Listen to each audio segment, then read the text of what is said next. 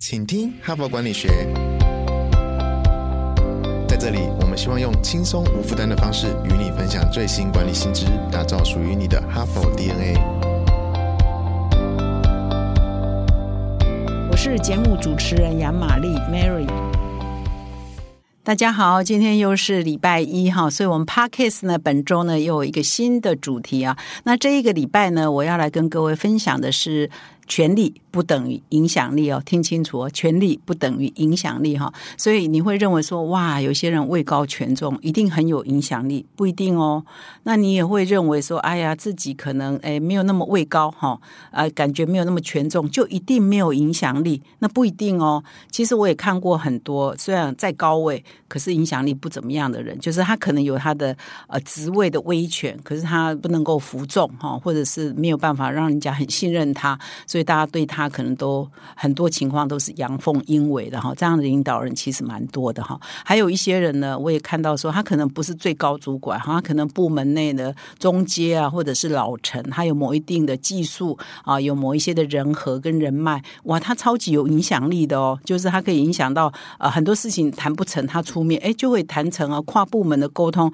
哎，可能大长官出去也谈不拢，哎，他出去是谈得拢的哦。所以这种人呢，就是说他是有。实质的影响力，但是他不一定是最位高权重的那一个人哈。所以，我们今天呢，就是来谈说，影响力不等于呃权力。那我们更重要是要开发你的影响力，而不只是盲目的追求权力哈。那当然，最好的情况是你又有权力哈，你是位高权重，你又有实质的影响力，很多人都服你啊，你的专业让人家信服，你是可被信任的。那这样这是最好的组合嘛哈。那这样可以做大事的人，一定是同时间。具权力跟影响力哦，不然的话，如果只有影响力没有那个权力，可能还比较没有那个空间跟舞台去完成某些大事。而有权力的人，他如果没有实质的影响力呢，其实他常常也做不了事哈，完不了事。因为很多人可能对他都是阳奉阴违，很多人他讲一套，而下面人做又做另一套，因为他没有办法服众嘛哈。所以今天呢，这一整周呢，我就来跟各位分享，权力不等于影响力。那么今天呢，我先来分享的这一系列的文章呢，是谈。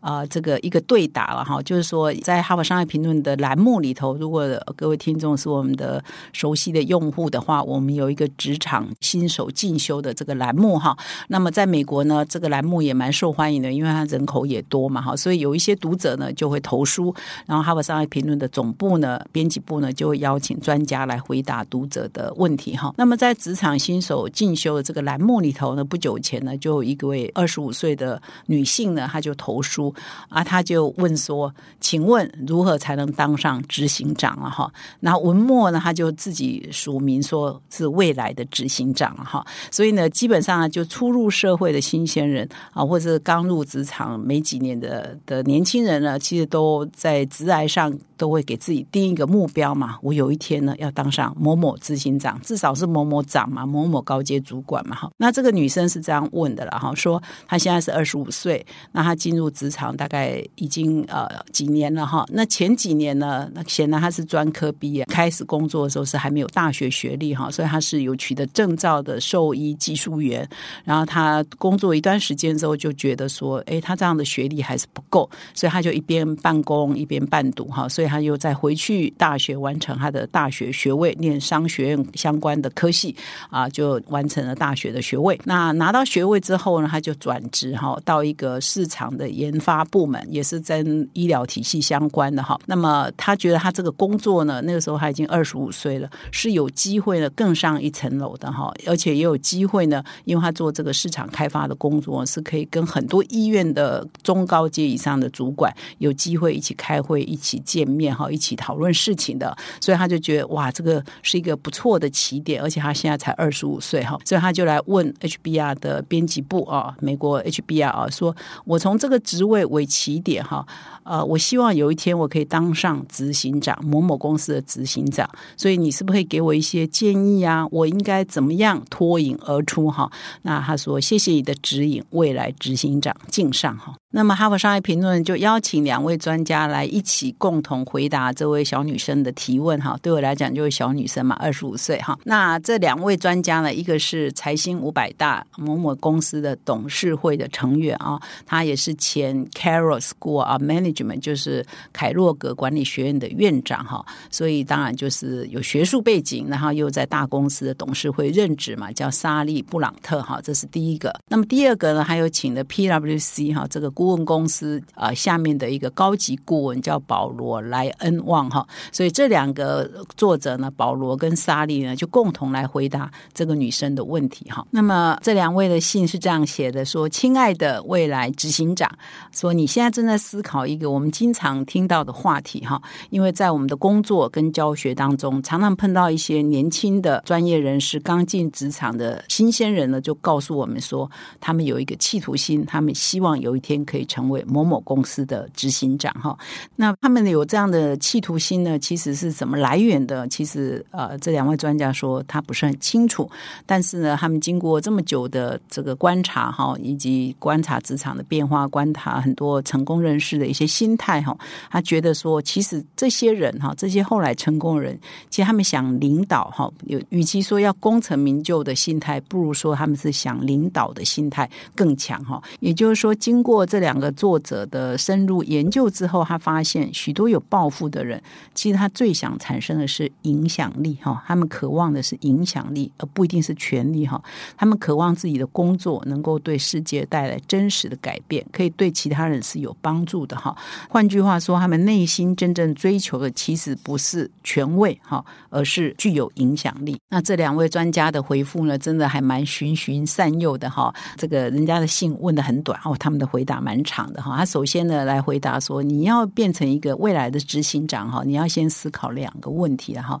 第一个就是说，其实这是一个漫长的、长达数十年的旅程哈。就是你现在才二十五岁嘛，你要变成执行长的那一天呢，其实还有。至少二十年，至少三十年哈，所以你必须要先确定你是不是可以撑这么久哈，就是你的注意力跟你的这个动力哈，你的 motivation、你的动力、你的专注力、你的企图心有没有办法维持长达几十年的旅程哈？这一点你要先问自己哈，就你不要只想说我要某某高位，那你要先你有没有这个条件，跟愿不愿意付出这个代价跟努力嘛哈？那他这边有一个统计，有说在二零二零年哈，所以没有很久以前嘛哈，美国呢一些。新的一些大公司的新任的执行长呢，啊，平均年龄是五十四岁了哈。那么《华尔街日报》还做过一个统计，说现在这个五十四岁啊，比十年前呢平均增加了五岁。换句话说，在十年前新任的执行长哈，这些大公司的大概就是五十岁上下哈，所以年纪又增加了哈。那么为什么会年纪又在要长一点才有办法应付呢？那就是因为说全球的商业环境越来越复杂，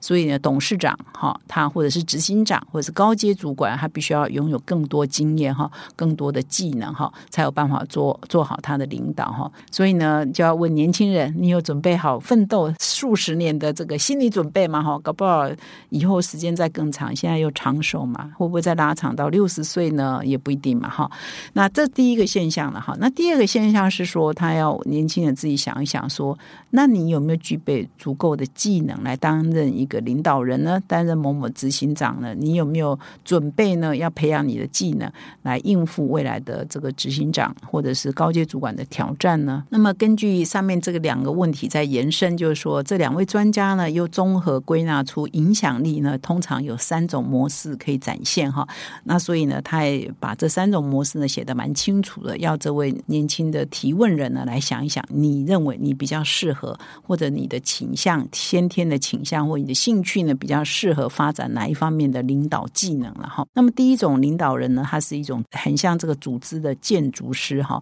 就是他知道如何呃组织架构啊流程安排。系统的规划，使他的团队运作呢是比较完美的，是比较可以有高绩效的哈，来创造出高的这个成果哈。所以这一种叫做组织型的建筑师哈，有些人的领导风格是比较偏这一种的哈。所以这两位专家呢就建议这位呃这个提问人就说：哎，那你是属于这一型的吗？你是属于很喜欢用这个组织啊流程的改造来去影响他人的吗？你从你在以前在学校或者是你之前在职场这几年你的经验，你有这个倾向吗？那么如果你有这样的倾向的话，你现在就要仔细观察哦，你旁边的呃长官呐，或你旁边的比如说同才啊，有没有可以学习的对象哈？你观察他们怎么领导别人，怎么带领组织更强大，怎么带领部门更强大哈？然后你从他们身上学习，有一天呢，你就有机会也变成这一型的领导人。那第二型的领导人呢，是维系关系的专家哈。就这一群人呢，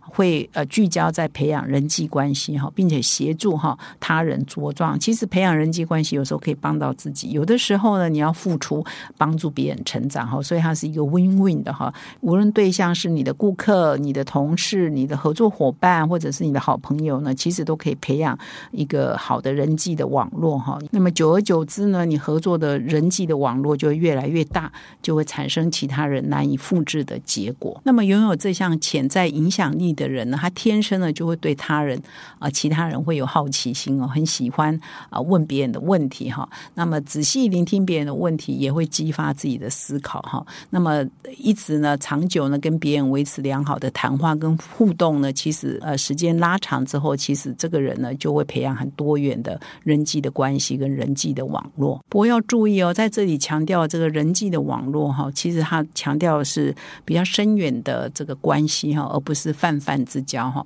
而许多这种关系的建立，不是因为你是某某职位了哈，他想要来跟你交，是因为你有这个位阶嘛哈。所以我们常常说啊，你如果有某一个 power 或者某一个头衔啊，很多人可能想来认识你，但是有一天呢，你没有这个头衔呢，大概就没有人会来找你哈。所以你要试的是说，你是用人格魅力哈去吸引人、建立关系。所以当有一天你不再有这个头衔的时候，人家还是很愿意来跟你做朋友。这才是啊这边所谈的这个人际的网络的影影响力哈，而不是因为你有某某头衔，人家才要来认识你哈。这是一个重点。那么第三种可以发挥影响力的方式呢，领导人呢是热情的参与者哈，就是这一类型的领导人，他关注的是 purpose 目的哈，就他们要做什么事情呢？他们都会去想，为什么我要做这件事情？这件事情的意义跟目的是什么？是可以完成哪些使命哈？可以对人类社会或是对我们的这个群体有什么帮助哈？以及为什么我们要这样子做哈？所以有一些领导人是用 purpose 来 driven 哈，来驱动啊他的领导的。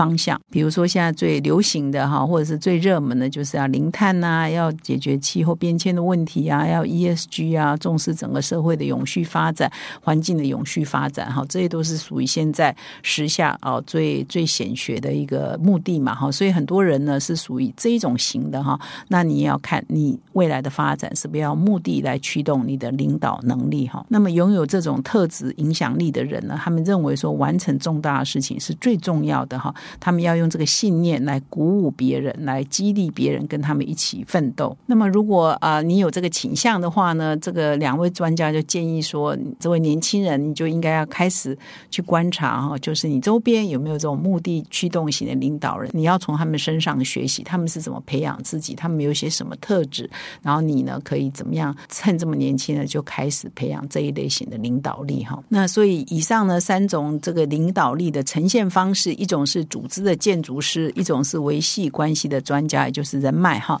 第三种呢是热情的参与者，也就是用目的来驱动哈。所以呢，年轻人就要想一想啊，这三类的这个领导人的特质呢，影响力的特质呢，你是。比较属于哪一种类型的？你的天赋呢？应该往哪个方向去培养？比如说，你是要培养比较组织型的，你要培养比较人脉型的，还是你要培养比较目的型的？哈，那哪一种影响力的展现比较符合你的天性，比较符合你的个性？哈，那你就往那一方面去发展。哈，不过在这里啊，要结束的时候也要补充一点啊，就是说，年轻人当然这个励志高是很好的哈，不过他这里也提醒，就是说，其实啊，你的奋斗目标不应该。只设这么一个，有一天我要当上执行长哈，因为能不能当上执行长，其实有时候有很多客观的因素不是你可以掌握的啊，比如说大环境的因素啊，比如说你个人的健康啊，比如说你的家庭啊等等，反正我们很多这个前辈哈，很多在职场走过二三十年的人也都看到很多事情也不是你想怎样就可以怎样哈，那没有办法达到那个目的，也不代表你就失败了哈，所以他这边就说这个你要设定这个目标呢。不要只有一个哈。那万一这一个达不到呢，那不是你就会很挫败嘛？哈，所以他就说这个你不要只设这个达成我有一天要当上执行长这个目标哈。那么你应该设的是说，最优秀的领导人是不管到哪里去呢，都是可以创造影响力的人。而要创造影响力呢，不一定要位高权重才可以哈。所以你的价值体系呢，要可能要做一些修正。那么最后呢，给所有听众的建议呢，也是这一篇文章的建议，就是说你应该更专注在开发你的潜在影响力，而不是盲目的追求权力哈。那这样子呢，才是更可控的哈，也是你会人生会比较满足的哈。因为到最后呢，所有的位高权重，有时候也只是虚名呢。如果你没有实质的影响力哈，所以不如一方面发展你的影响力哈，慢慢的往上爬，达到某一个权力。那当权力跟影响力可以结合的时候，也就是可以发挥。最大影响力的时候，感谢你的收听，我们明天再相会。